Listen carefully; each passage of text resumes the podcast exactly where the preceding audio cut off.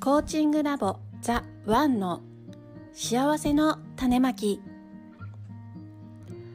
この番組は皆さんの内側にある幸せの種がすくすく育ち花を咲かせその種が誰かの幸せの種になる。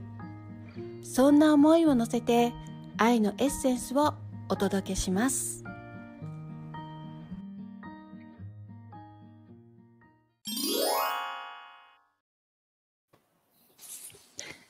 こんばんは。今週も始まりましたベストパートナーコーチングラボザ・ワンの幸せの種まき。え本日のナビゲーターはライフコーチ大津まみとマーコとシンです。はい。今週もよろしくお願いいたします。今日は3人ですね。はーい。はい。えー先週からですね、シンさんと一緒に、えーアランの、えー内なる力が目覚める癒しのマスターキーっていうのをね、一緒に読み進めていこうということでお話をしておりました。えーっと、まあ、2人だったり3人だったりでですね、読み進めていきたいなと思います。よろしくお願いします。よろしくおお願いしまます。えーでは今日は「はじめに」っていうところからね読んでいきたいかないこうかと思うんですがえっと私が読んで大丈夫ですか？す。はい。お願いします。はいでは「はじめに」っていうところを読んでいきます。えーはじめに、えー自己啓発のイベントに参加した際知人のステファンに会いました。彼は徐々に体が衰弱する珍しい病気を患っていて、7年もの間、多くの医者のもとを訪ね、終わりのない検査を繰り返し、1日にたくさんの薬を服用し、あらゆる治療を施してきました。しかし、何ら効果を生まず、彼の体重は落ち続けました。最後の望みであった強い薬を使った治療も失敗に終わり、医者はついに彼に余命少ないことを告げたのです。その瞬間、彼はもう医者に頼るのはやめようと思いました。そして代わりに自分自身の力で何とかしようと思いました。私は癒されると彼は何度も何度もアファメーションを繰り返しました。6週間の集中的な内観とアファメーションの結果、ステファンの気分は回復し始め、徐々に薬による、えー 治療を手放しました。そしてついに完璧な健康体へと回復し、えーこの上なく素晴らしい気持ちになれたのです。今、彼は輝いていて人生を丸ごと生きています。自宅で働き、妻と子供たちと共に価値ある多くの時間を過ごしています。彼はまさに歩く奇跡です。ステファンの件は治療の例外として起こったのでしょうかそれとも私たちの常識を超えたところで癒しとは誰にでも起こりうるものだと彼は証明してくれたのでしょうか気持ちよく生きるためには努力が必要なのでしょうか健康を維持するためあるいは病から回復するために途方もない金額を払支払って何か外のものに頼らなくてはならないのでしょうか。それとも癒しとは私たちがずっと教えられてきたよりももっとシンプルでより気楽で、えー気軽でもっと身近でお金もかからず手に入るものでしょうか。次までいく？次までいこうかな。えー昔から冒多くの冒険小説では主人公は危険を避け目的地への道を見つけるための特別なヒントを与えられます。例えば、オズの魔法使いのドロシーはつむじ風によって、えー農場から農場の家から遠くの世界へと飛ばされてグリンダという良い魔女に出会いましたがグリンダは黄色いレンガの道を進むようにと指示します。その道は彼女をふるさとのカンザスに返してくれる、えー魔法使いに通じる道でした。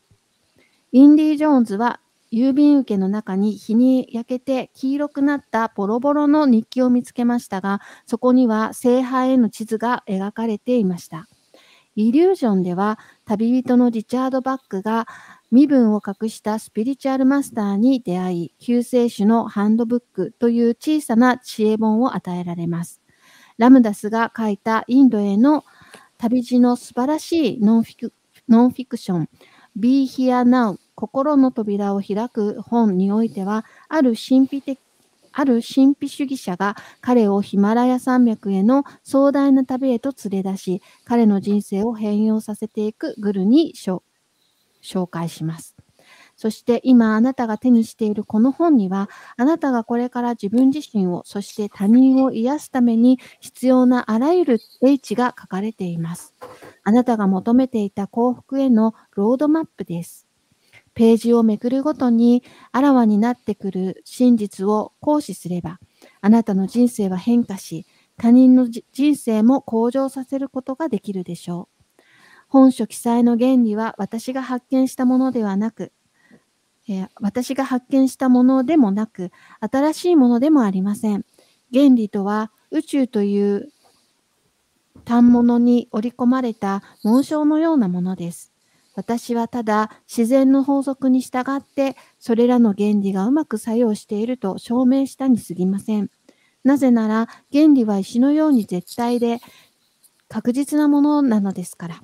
あなたにも同じように作用してくれるでしょう。はい。はい。っていうとこまででいい？はい。はい。ここまでで、えー、どうでしょう？なんか。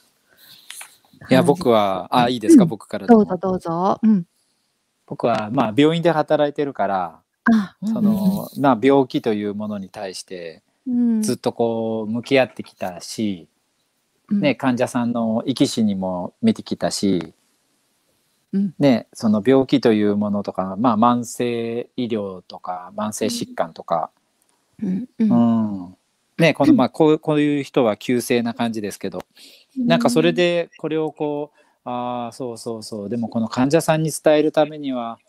分かるためにはどうするんだろうなみたいな疑問が起こってきたんですけど、うんうん、でもその次の段落から、うん、昔から古くの冒険小説だわっていうところから、うんうん、なんかこの本がその癒しに向けて癒しのマスターキーに向けてのこの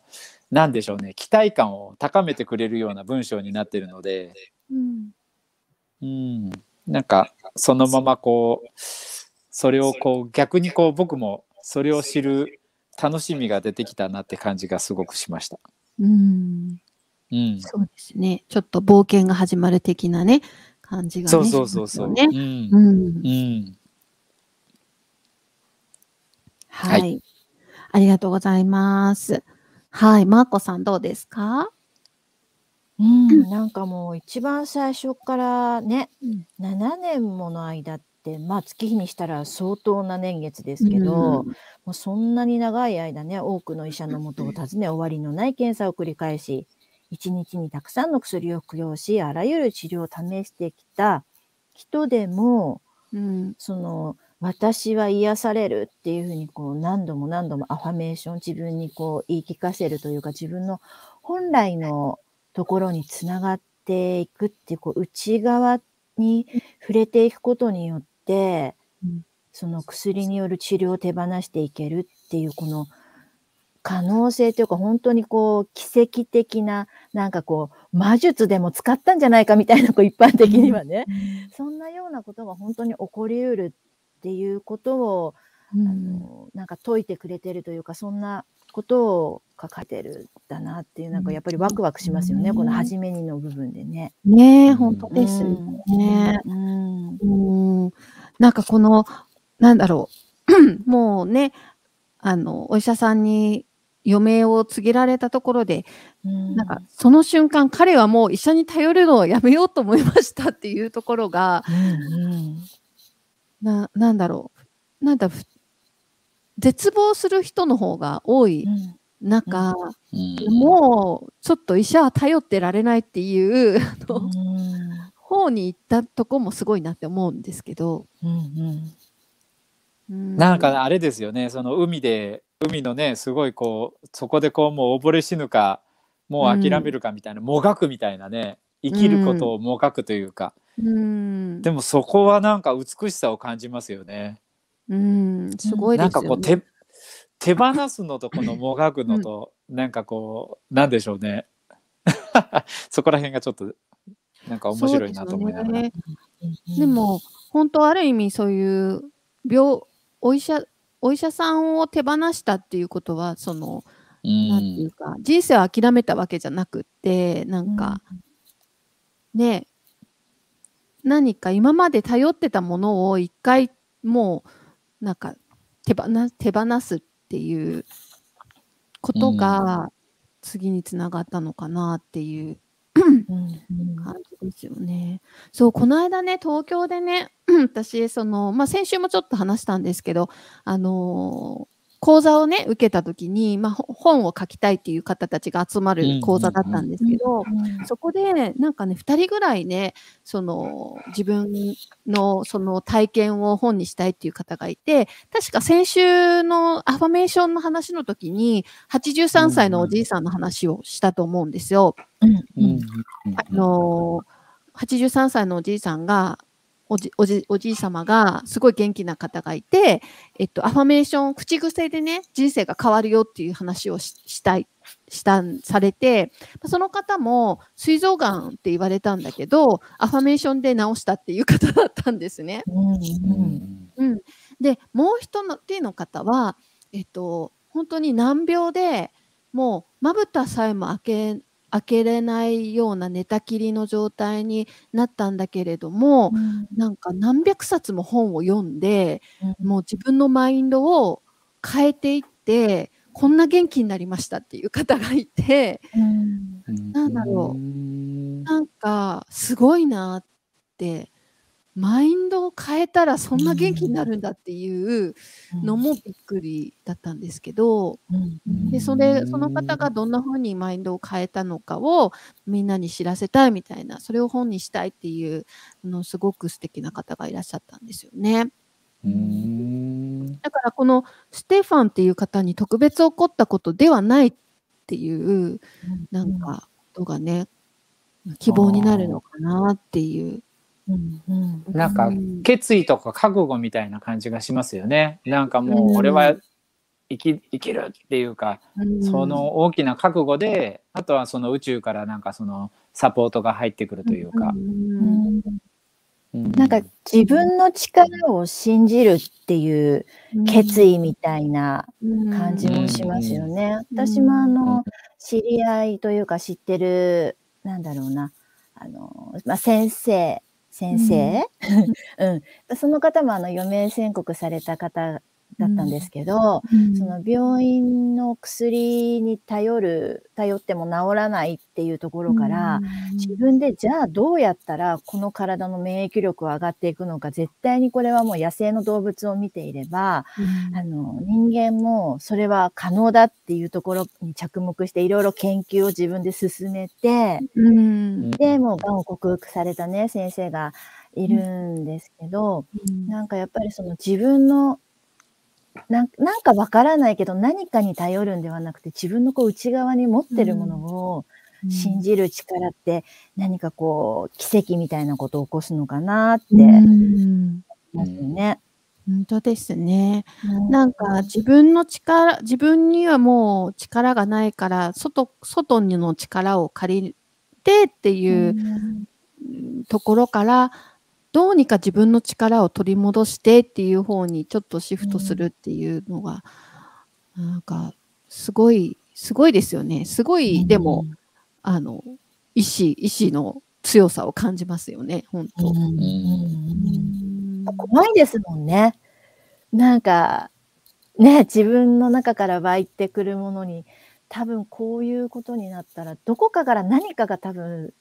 もう根拠のない自信というか何かが生まれるのかもしれないですよね。うん、こういう方たちっていうのは。でこれまでの自分のいろんな考え方とか、うん、そのなんていうのかな。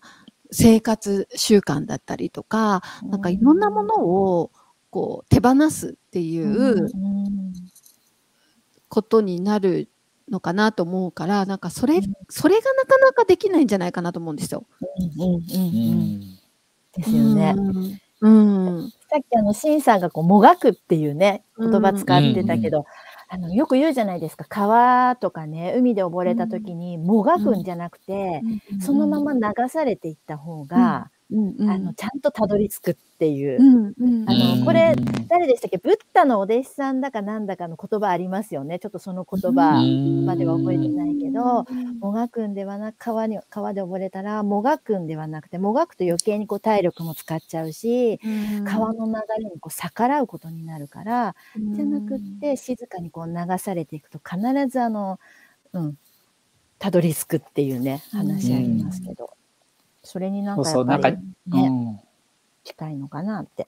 本当ですね。人間ってなんか2%はね上に上がるんだって。水に向かに水の中にその、まあ 7, 7対3の法則であるんだけど、うん、その2%は上に上がるからだから鼻と鼻だけ上に上げとけば、バタバタしなくてもそこだけ受けるんですって。うん。そうでも怖いですけどね、なん。かね。怖いよね。やっぱそこ信じられない。うん、そうそうそうだからそういう意味で手放しってすごいよね。すごいよね。うん、なんかこれまで自分が信じてきたものをさ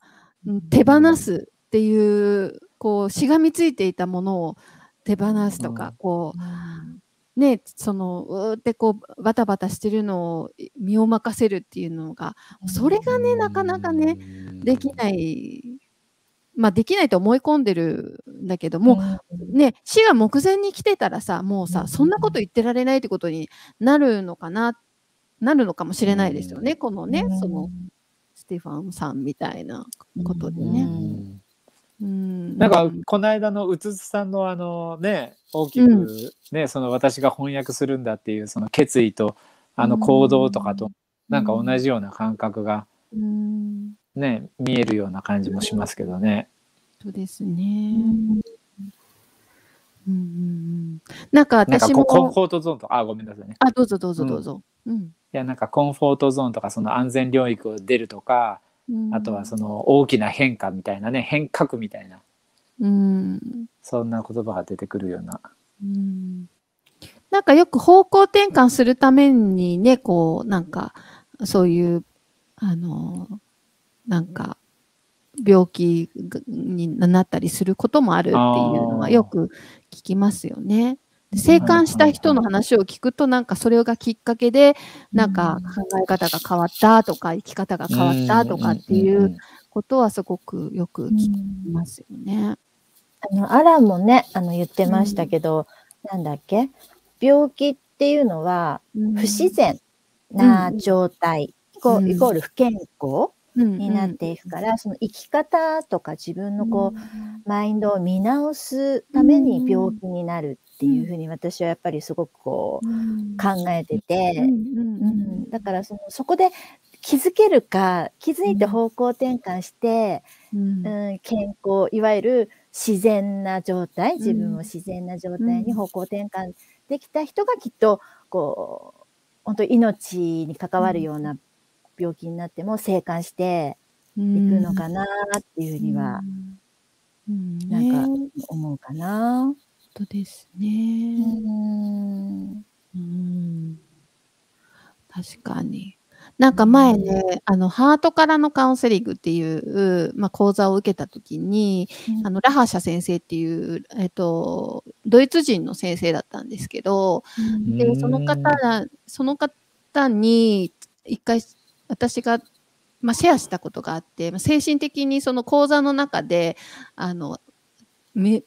目の前にすごい底なし沼があると。うん、私多分この6日間の間にこの底なし沼にダイブすると思うんですけどめっちゃ怖いんですっていう話をシェアしたんですよね。で、うん、そしたらその先生がなんかなんかある逸話を話をしてくださってある男の人が、うん、森を歩いてたら穴に落ちたと。でわーっと落ちていく時になんとか木の根っこを掴んだんだって。でも、もうそれでずっとその木の根っこに一生懸命捕まって、もう神様に助けてください、助けてくださいって祈ってたらしいのね。うん、で、そしたら神様の声が聞こえて、その手を離しなさいっていう声が聞こえたらしいんですよ。うん、で、あなたどうしますか？って言われたんですよね。うん、神様がその手を離しなさいと穴の中に落ちていく時にやっと掴んだその根っこを話せと。うん。神様が言うと、あなたはどうしますか？って言われて、いや、そう言われたら話すしかないかなと思って、話しますとかって言ったら、いいねって言われて、根っこをね、その男の人、その根っこをね、神様の声を聞いて話したんだって。そしたら、ストンって10センチ下の地面についたっていう話だったんですよ。面白い。そう。だから、なんか、本当はもう、なんだろうな、こう、底があるんだけども、うん、でもなんか、こう、今まで一生懸命掴んでいたものとか、恐れから、これは絶対話せないと思っているものにしがみついて、うん、なんかその、助から自分で助からないようにしているっていうことももしかしたらあるのかもしれないですよね。それはなんか考え方だったりとか、うん、なんか、まあそれが、あの、治療法だったりすることもあるかもしれないし、なんかいろいろあると思うんですけど、うん。うん、なんか自分の中でこれじゃないとダメみたいなさ、なんかそういうこだわりみたいなものにこうしがみついて、うん、こう助かる機会を逃してるっていうのもあるのかもなとか、うん、ありましたね。なんか怖いと思うと、手を離すのが怖いですもんね。うん、10センチ下に本当は足つくのに、うん、もうそこがないって信じ込んじゃってると、やっぱり離せないですもんね、怖くてね。本当本当。あね、話してみたら10センチ 下だったっていうね。そうそうそれでね、私もそこのなしで、それで、なんか底なし沼もね、まあ、入ってないから怖く感じるかもしんないけど、うん、そんな怖くないかもよ、みたいな、うん、あの、ことを言われて、うん、で、そんな6日間も待たざ、待たなくていいんじゃないかってまず言われて、うんうん。ただその日のね、あの、終わりにね、底なし沼にね、あの、ダイブしたんですよ。うん、それが、それが気になりますけどね、底なし沼が何なのか。そう、でもなんか、あの、大号泣して、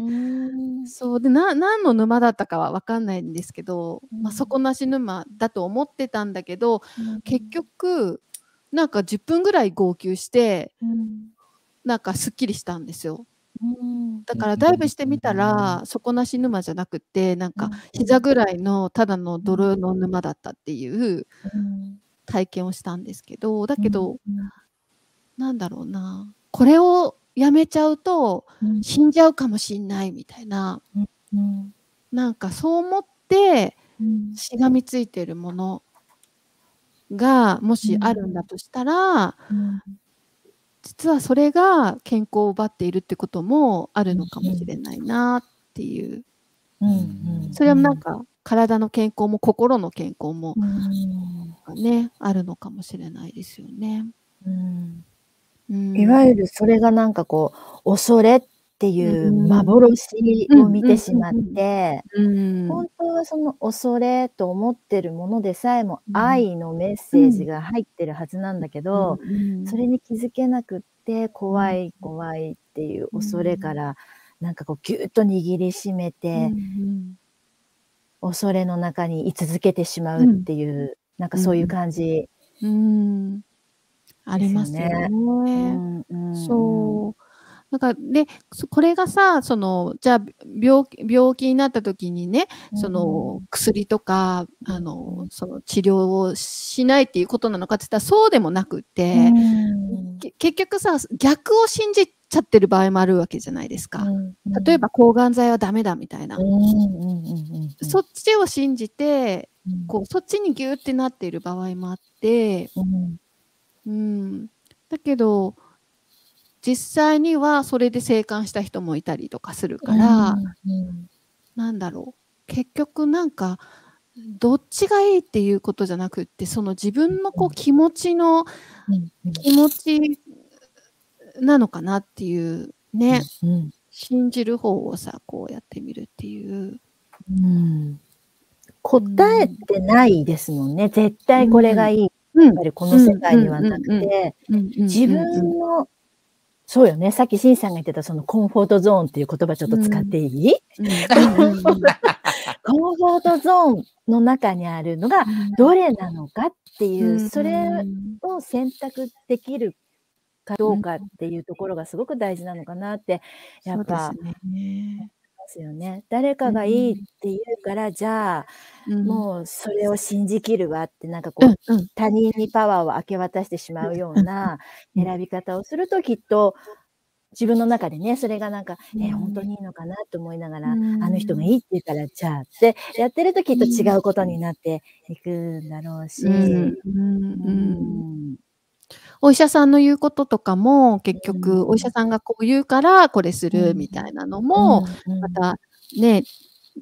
違うその自分がどうどうしたいのかっていうところもすごく関わってくると思うし誰かがこれはダメだよこれは危険だよって言うからやらないっていうのもまた違うしなんだろう。ねなんかその辺がすごくだから自分に力を取り戻していくっていうのはそういう意味ですごく重要なんでしょうね。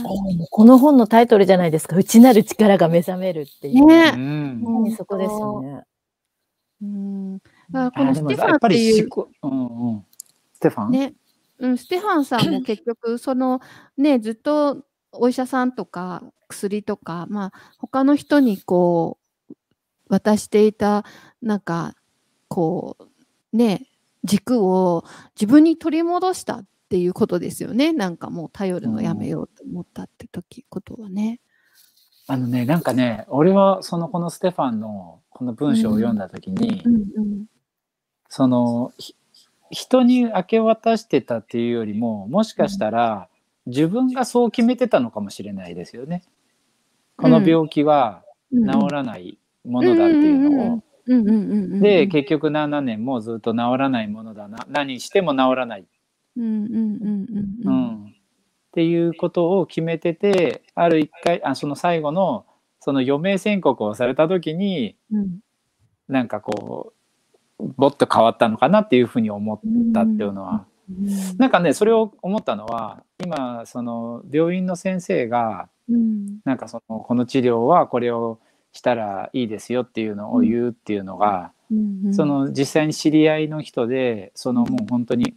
あのがんになった人がいて、うん、でその人があのまだすごく若いから、まあ、がんになったらがん細胞って若い方がすごく、うん、あの速度がすごく速くて、はい。はい、でもう結構多分まあもう僕も病院で長いから、結構厳しいかもねとかまあその、がん治療をずっとやってる人たちがまあいろいろ経過をずっと見てきててね、うん、で言ってたんですけど結局その方完治したんですよ。完治というか、もう今十分すごくいい状態になってて、だからなんでしょうね。多分そのあの信じる力っていうか、その私が私はこれを治すっていう力と、それを本当信じ抜く力、うん、だからそれがそのドクターだからなんなんだろうね。多分その愛の力じゃないけどこう光の力じゃないけど、そんなこうちちっぽけじゃないけど分かんないその、なんかすごいこうまだ生きるっていうかそういう力なのかなっていうふうにそのまあ間近に間近にというかまあ何度か会ってその人と連絡を取ってたりとかしてたから、うん、うん、感じるところはあるんですけどね。うん、本人のっていうことですか、本人の本人。の。であとはそのまあいいドクターにもねやっぱりあったのかもしれないですよね。そうですね。だからこれをこれはこうやってこんだけの知見が出てだからその信じられるそのツールを与えてるというか。うんうん。うん確かに。周りのその観測もすごく影響しそうですよね。だから、その人が、その人を、アランがよく言うけど、その、うん、クライアントさんを力のない人として見ないようにっていうことをよく言うじゃないですか。この人は完璧な人で、あの、自分でちゃんと乗り越える力がある人なんだっていうふうに、まあ、相手を見てセッションをするっていうのをあのよく言われるじゃないですか。だから、お医者さんもこの人はもう余命何日でもう持たないだろうなとかっていういうふうに見られるのと、あのこの人のあのはきっと治るからこの人の力を信じるっていうふうに見られるのでは、同じ治療をしても違うのかもしれないし、まあ、そこに結局本人が本人の治る意思っていうのもすごく重要になる、信じる力も大事になるし、うん、なんかそれがうまく重なったらねきっと力にパワーになるのかもね。家族のエネルギーとか。そうそうそうそう。ね、うん、うん。深いですね。深いですね。ね。まあその 初めに初めに、うん、ね。ありがとうございます。いや、ここではとにかく自分のちで自分の力を取り戻していくことで、あのね、こう、健康になっていこうっていうことが、この本には書かれているよということですね。はい。ではでは、えっ、ー、と、はい、次のところ、癒しのマスターキーはっていうのを読んでもらっていいですか？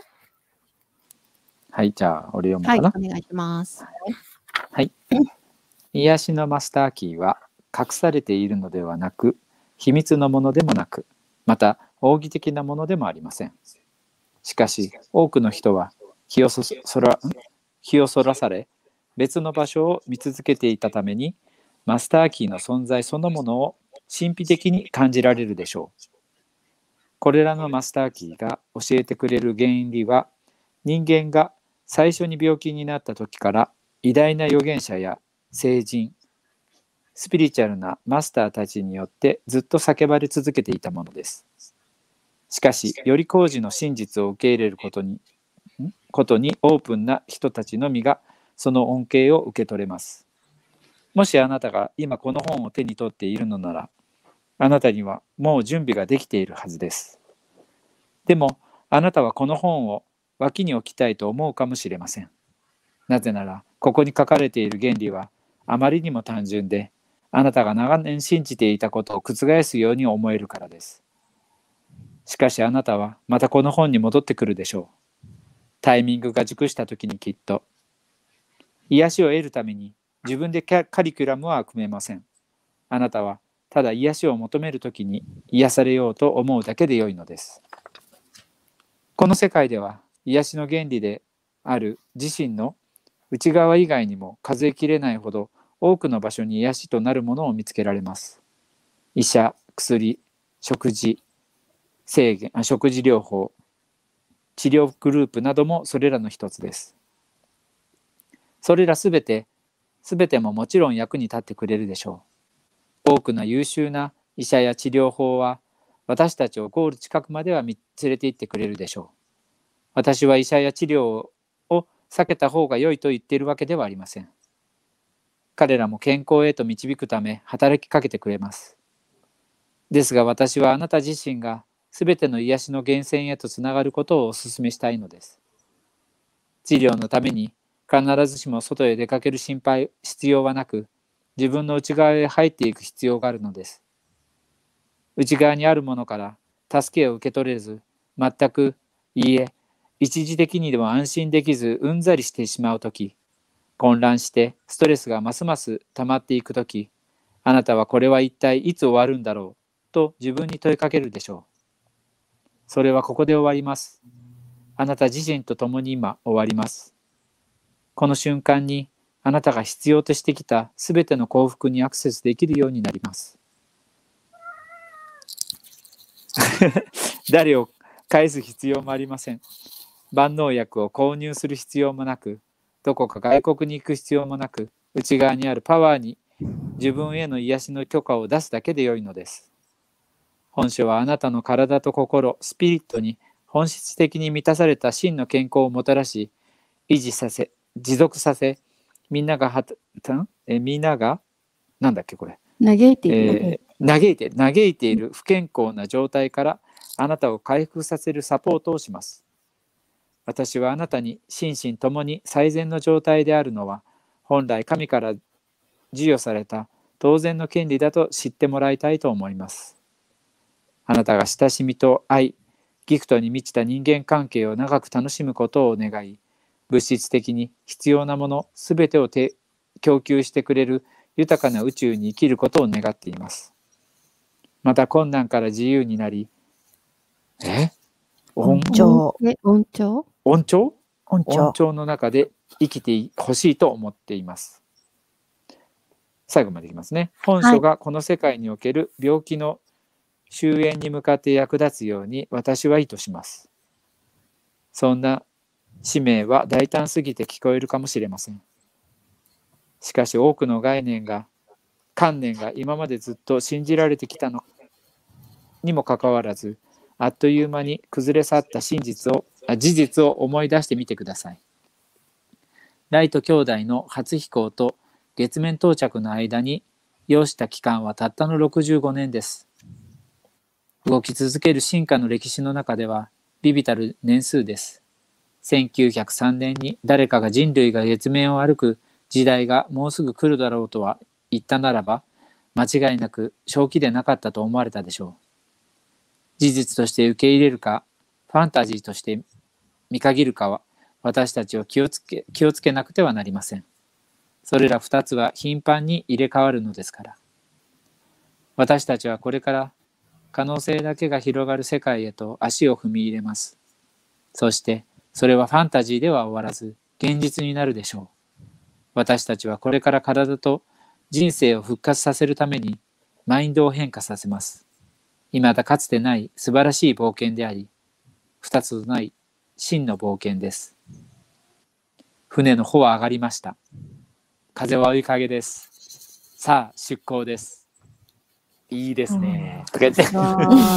すごい。始まる的な感じ。かっこいいな。出航です。はい。ね。ありがとうございます。すいません。ちょっと感じが。いえいえ。いやすごいね。うん。感じたことちょっともう先にあ先どうどうぞどうぞ。あいい？あいいですか、うん、なんか僕その病気のあれを言ってたから思ったのは、うんうん、この病気になるっていうことも選んでるんだなっていうのをなんか前にアランが言ってたことを思い出しましたね。だから本当にこの真のいやこのあの本当に真の癒しを得たいためにあなたは戻ってくこの本に戻ってくるでしょうっていうところでああ確かにそうだったって、そのねがんになった方も今がん。の治療はねその終焉を迎えてるかもしれないですけど多分もっと深い部分でそのの癒しというものは本質的なものは多分こっちのなこっちというかもっとスピリチュアルな中にあるんだなっていうのは、うん、あるんだなっていうのはちょっと気づいたところがありましたね。うん。うん、え。はい、ごめんなさい、ありがとうございます。うん。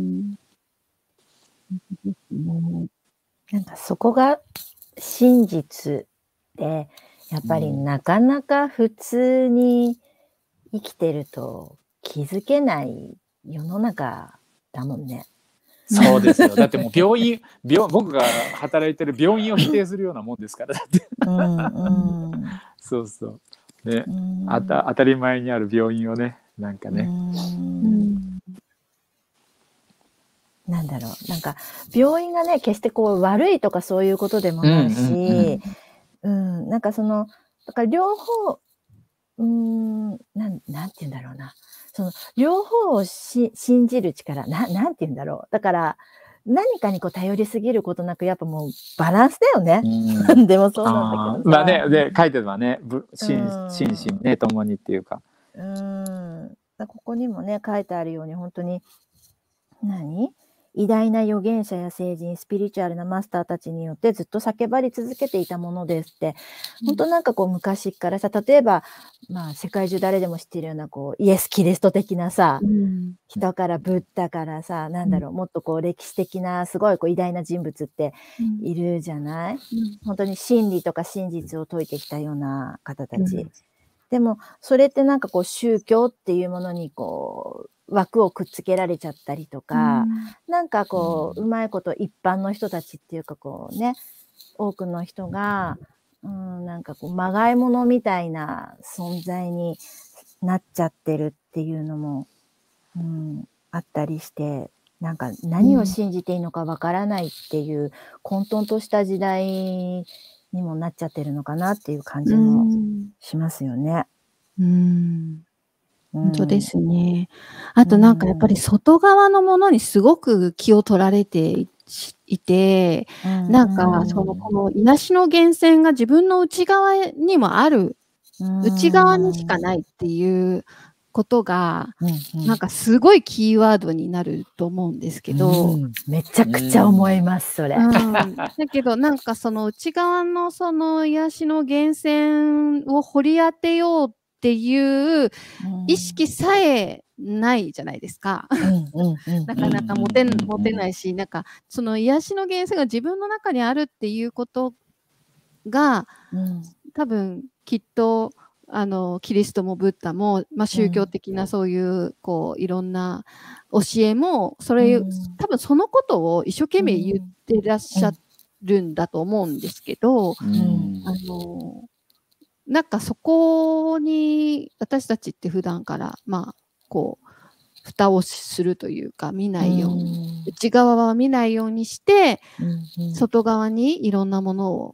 解決策、方法をいっぱい求めているから、うん、そこなんかそこをちょっとシフトチェンジしないと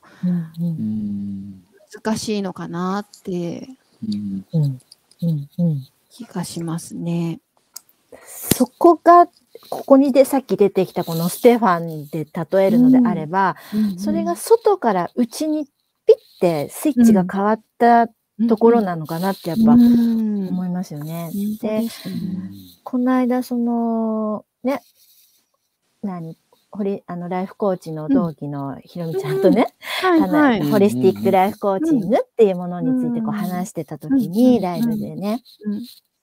あのなんかやっぱり多くの人がその癒しとか癒されるっていうものを外側に求めるじゃないですか。うん、うん、だけどそのホリスティックライフコーチングっていうものって自分の中にある気づきとかそういうところにこう触れることができるから、自分の内側にある癒しにこうつながっていくよねっていう話をちょうどしたところなんですけど、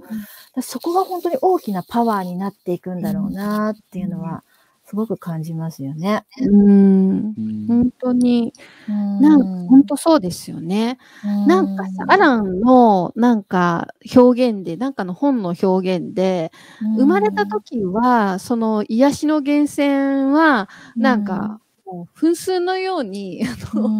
吹き出してたんだけども、まあ、育ってくる間にたくさんなんか石石アランは井戸っていう言い方してたけど井戸にいっぱい石を投げ込まれて、うん、なんかその井戸が埋まっちゃってるから、うん、あのその一個一個石をどかしていって、うん、その源泉を掘り当てるみたいなことをすごい言って。まさにその思考から自由になることだったり、別の見方する捉え直しすることだったりなんか多分この癒しのマスター機のこの本に書かれてることっていうのは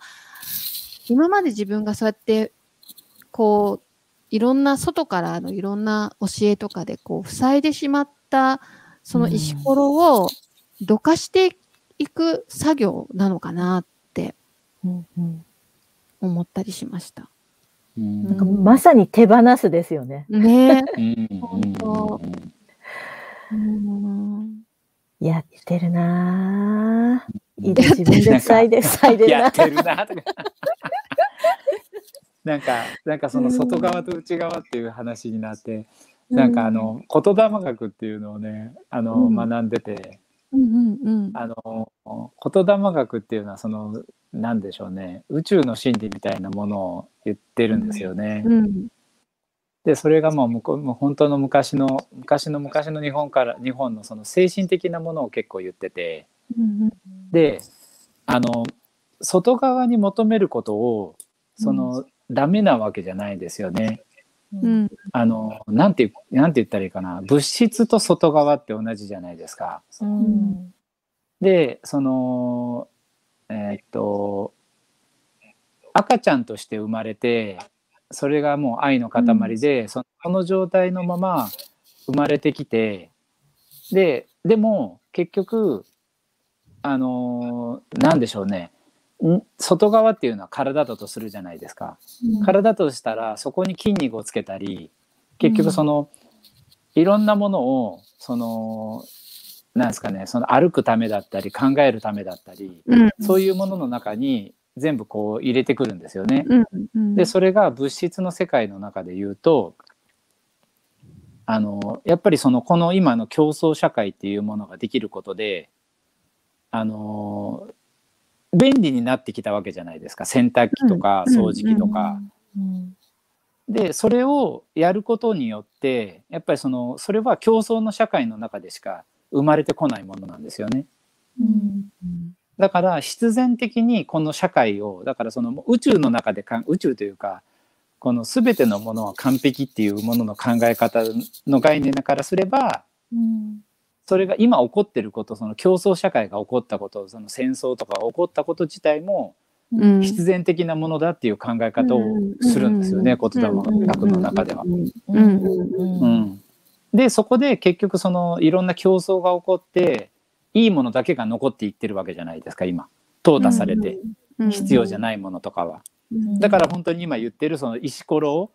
どんどんどんどん投げ捨てていって、でその精神結局それでまた精神的なものに戻っていくっていう準備段階みたいですね、今のこの風の時代っていうのが。うん、っていうことを言ってましたね。うん、うん。なんかこれまではね、やっぱこう物質社会で、いかにこう、なんて言うんでしょう、こう重量が重いもの、もうドンってあの地の時代だったから、ドンっていうこう重いもの、動かないものっていうところのエネルギーがすごい強い時代がね、200何十年ぐらい続いてきた中で、今度風っていうところでやっぱ軽くなっていくっていう、手放していくっていうね、精神世界の時代にまたね、入って言ってるって言われてますもんね。うん。うん、だからそういう人が本当になんか周りでも、まあ風の時代って言ってもね、去年の冬至がが一応その、うん、ね、始まりの時だからいきなりガタンって変わるわけではないけど、やっぱりでも周りに本当、そういう感じは増えてきてるっていうのは、もう確実に感じてますよね、きっとみんなね。なんか社会がねそんな感じになってきますもんね、うん、なんかこう、うん、男女のこう区別じゃないけどねそういうのもなくなってきたりとか、うん、うん、すごいなんかね軽やかみたいな感じがね、すごいありますよね。うん。なんか一旦こういろんななんかさっきの井戸の話であれば、こう石ころを一旦こういっぱい詰め込んで、うわ、なんかもう自分の源泉どこだかわかんないわ、重たいわっていう苦しみを味わったからこそそこから抜けるための今、このタイミングを体験できてるっていう。だからね、そういうこともやっぱ必然で起こってるし、それがなければきっと気づかなかっただろうしね。こういうことも。そうですね。全部ね、結局、全部、あの、なんていうかな、まあ、想定内？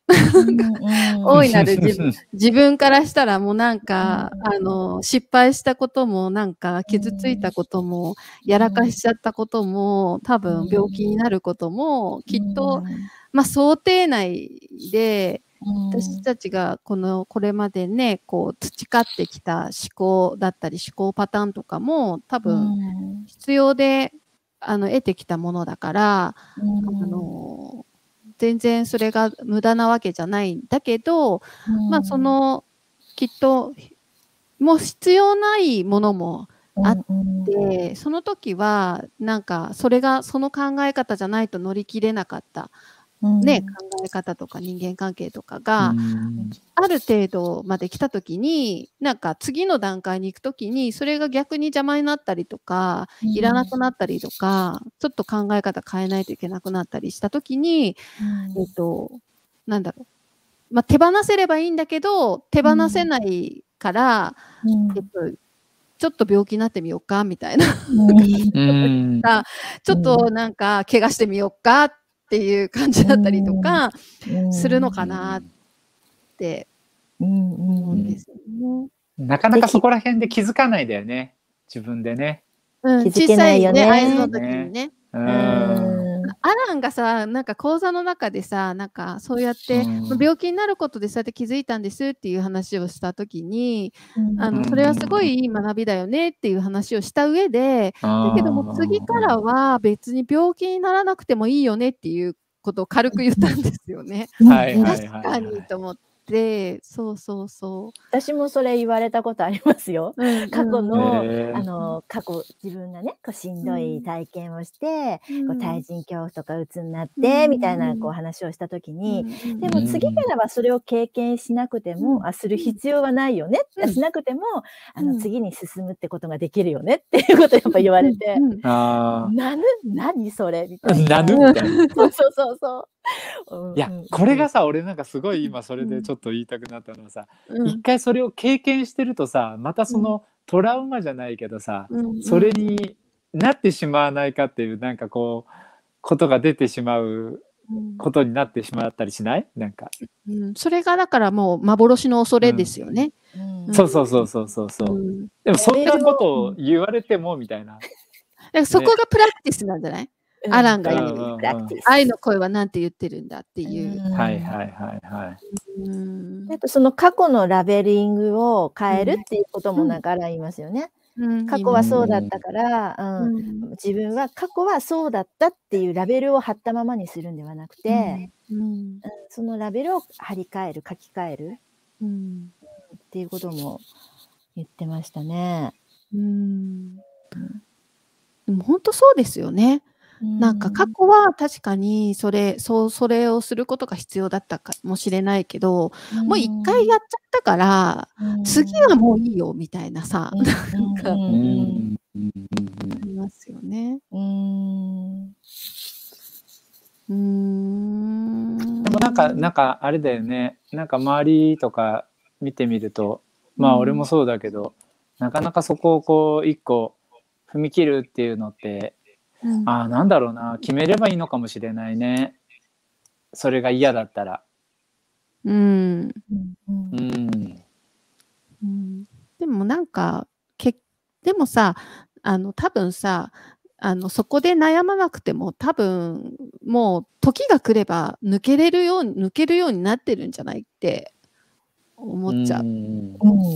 なんかどうせどうせ抜けるんだよみたいなさ。うん。うん。なんか本当その時々でいい悪いってやっぱ思っちゃうのは自分の感情、思考なだけで、なんだろう。だから抜けるんだよね。抜けるって思ってれば抜けるし。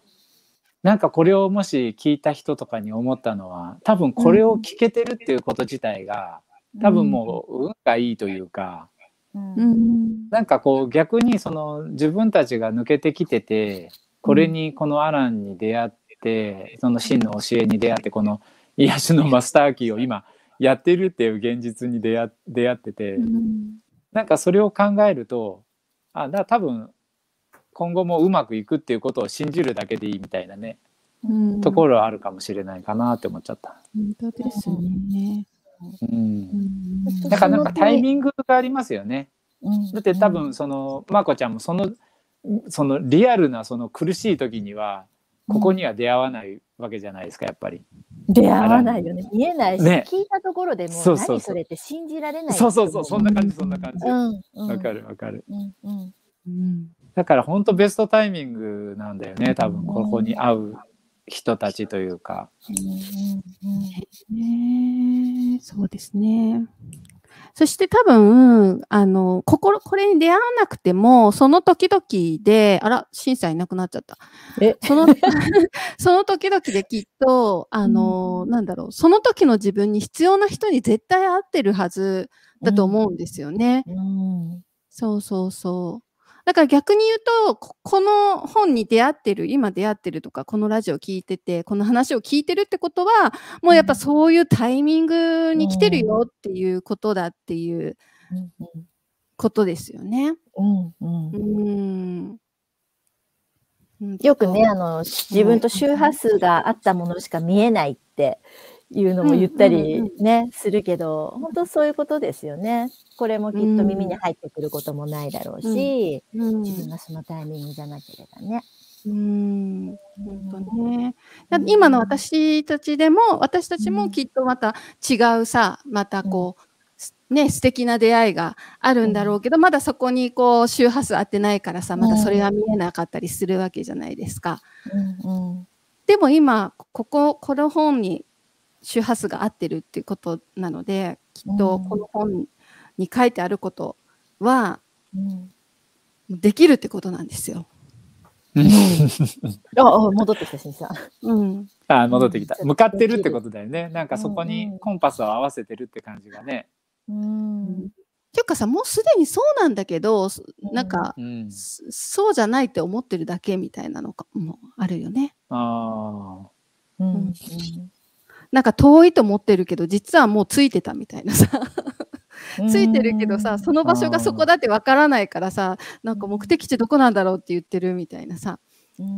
なんか思い出すための旅とか言いますよね。そう思い出すだけ、もうすでにさハイヤーセルフはそこにいるからさなんか、その領域にいるから、ただ思い出せばいいだけなんだけど、そう、うん、思い出す範囲がね どうしてもこう狭い時と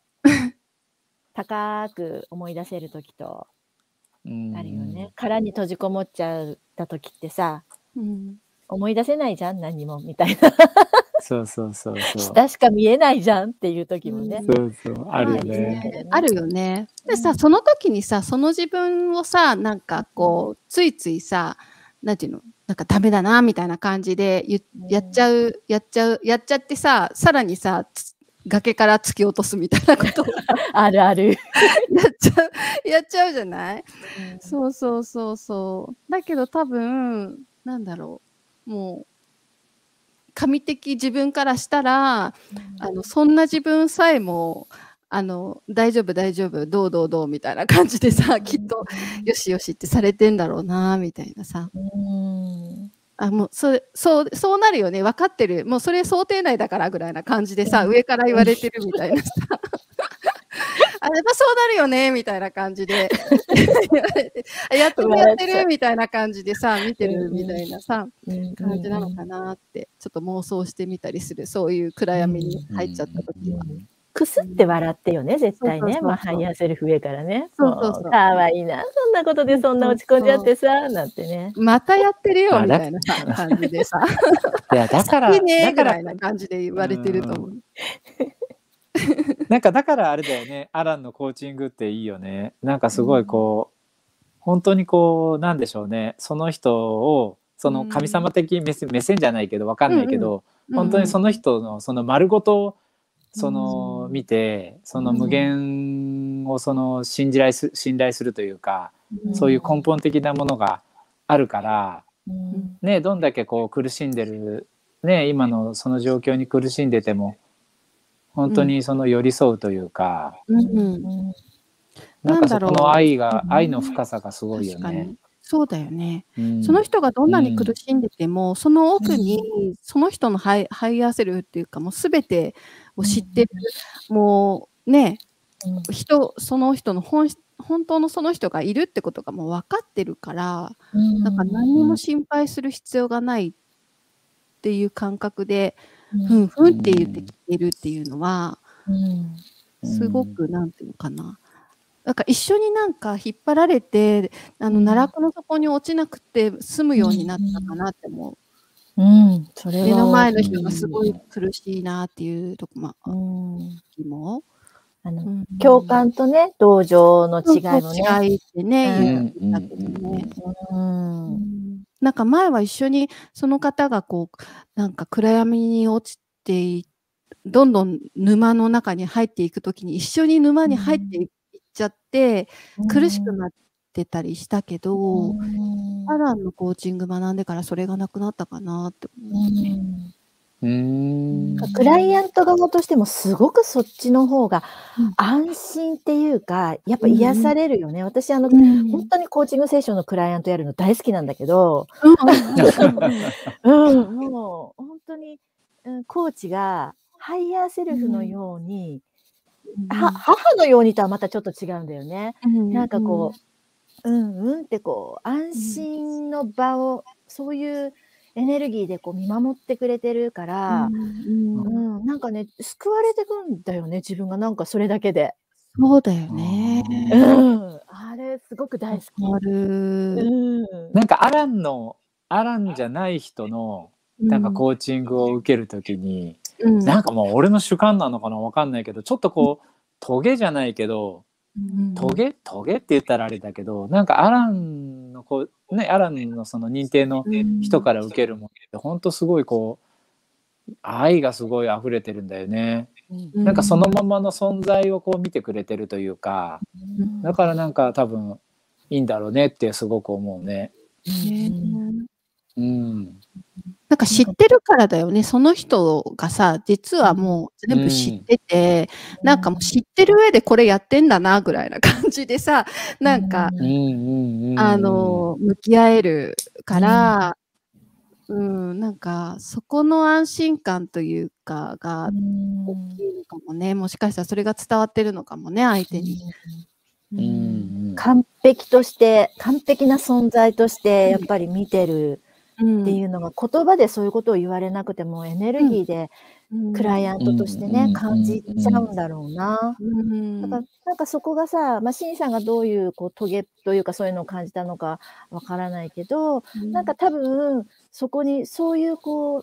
なんだろう視点というかそういうふうに見てもらえなかった時って、うん、お前そんなことやってんじゃねえよっていうなんかどっかでこう思ってたりとかそうエネルギーがね刺さってくるんだよね。もんね。なんかね、そういうのがね。確かに確かに。そのね口では言わなくてもねそれをね、感じてるっていうのがね言葉の端々に出ちゃったりするじゃん、そういうのって。はいはいはい、私なんかだと特にこう自己否定が強いので生きてきたからさ、端々で感じちゃうというか感じて余計自分にそれ鋭い歯になって刺していくんだよね私自分でね。多分本当そういうところに確かに、出ちゃうんだろうね、うん、そこの違いなそしたら話したくなくなるんだよねこっちも、ね、そうなのそうなのそうなの。どんどん閉ざしていくからさ。そうそうそうそう確かに。だからすごいなって思うよね、うん、本当アランのっていうかねここに出会ってすごいなって思うけどね、うん、どんな自分もなんかさらけ出せるなっていう安心感があるもんね、そうそうそうそう、ね、確かに改めて思うよね。あの違う人から受けてみると、うん、そっかそっか。はいということで、初めにっていうところで、今回終わりました。うん、もう1時間話してるので、すごいね、この数ページをさ、これだけ語れるってすごくない、うん、いや、すごい。たのたの聞いてる方人が楽しいかどうかはちょっとわかんないけど、私たちが楽しいからいいんじゃないでしょうかっていうね。楽しいエネルギーはね、きっと伝わってると思う。そうそうそうそう。はい。自分たちが楽しくないとちょっとね続かないからですね。うんうん、なんか期待感がすごいですね。この初めにのエネルギーが、うん、その1個前のこの間ね、マミさんとやってた日本の読者の皆様へのエネルギーもすごかったけど、この初めにの期待感というかこれを、いや早く読みたいって思うこうエネルギーというかね。ねちょっとじれったく思ってるかもしれないですね。もう分かったからさっき言ってよみたいなさ、聞いてる人からしたら分かったからみたいな、もう本題入ってよって言われてるかもしれない。ちょっと次回は、次回もうそしたらもうあれじゃない。来週楽しみもうなんかこの俺らのこのトークで本買って買う人続出したら相当嬉しい。いいかも、本当。もう待ってられないみたいな、この人たちの話。待ってられない本、そうそう。作戦本買ってもう読んじゃったよみたいなね。ある意味作戦だね。ある意味作戦ですね。で、えー、次回ね、パート1にやっと入ります。はい、パート1はですねはい、新しい目で世界を見るっていうところでね、で、しょっぱなからね、本当のあなたって、これがね、しょっぱなに来るんですよ。本当のあなた。いやー、すごいよね。しょっぱなからこれ来るっていうさ、これ結論じゃないのっていうような感じなんですけど、なんか、こっから入るかって私はちょっと度肝を抜かれたんですけど、はい。いや、本当にそうですよね。だってもうこの、なんでしょうね。大きなこう概念じゃないけど大きなものをボンってくるじゃないですか、うん、なんか本質的なものを、うん。うん、これなんかその、ね、マミさんに聞いてみ、うん、そうマミさんに聞いてみたいんだけど自分がね本書く人じゃないね書いた人じゃないですか、うんうん、はい、なんかこう序章があってみたいな感じであったりするけど、うん、なんかいきなりここボンってくるのってすごいなと思うんですけどね。ね、もうアランがいかになんか伝えたかったことかっていうのがすごくやっぱりこう、きますよね。うん、うん、もうなんかなんて言うんですかねあの、気象転結なんて考えてられないみたいな。そんなもうなんか順番なんてもう考えられないみたいなさ、もうこれがもう一番大事みたいなさ、もうもうまずこっからみたいなのをしょっぱなに出してくるっていうところに、なんかアランのなんか、こう、パワーを感じますよね。なんか目線がこう高くなるんですね多分この本当のあなたって、うん、なんかこう宇宙の方に行くというか、うん、なんか自分というもののなんかこうパイが広がるというかね。うん、そうですよね。なんか、うん、なんだろう。自分そうですね。大きななんかち普段はちっぽけの自分でいるけどもっとこう、広がった意識の自分にチューニングいきなりされさせられてんなみたいなさ、そんな感じがすごくしますよね。はい、ということで、はい、次回からね、やっと、はい、本題に入っていきますので、よかったらまた来週もお付き合いいただければと思います。はい、ということで、えー、今週はこの辺でお別れしたいと思います。えー、お相手はアラン公園認定ホリスティックライフコーチの大津まみと、マーコと、シンです。はい、でした。でした。でしたか。はい。はい、またでは来週お会いしましょう。さようなら。はい、さようなら。バイバイ。この番組はあなたの幸せを願い、ベストパートナーコーチングラボザ・ワンがお送りしました。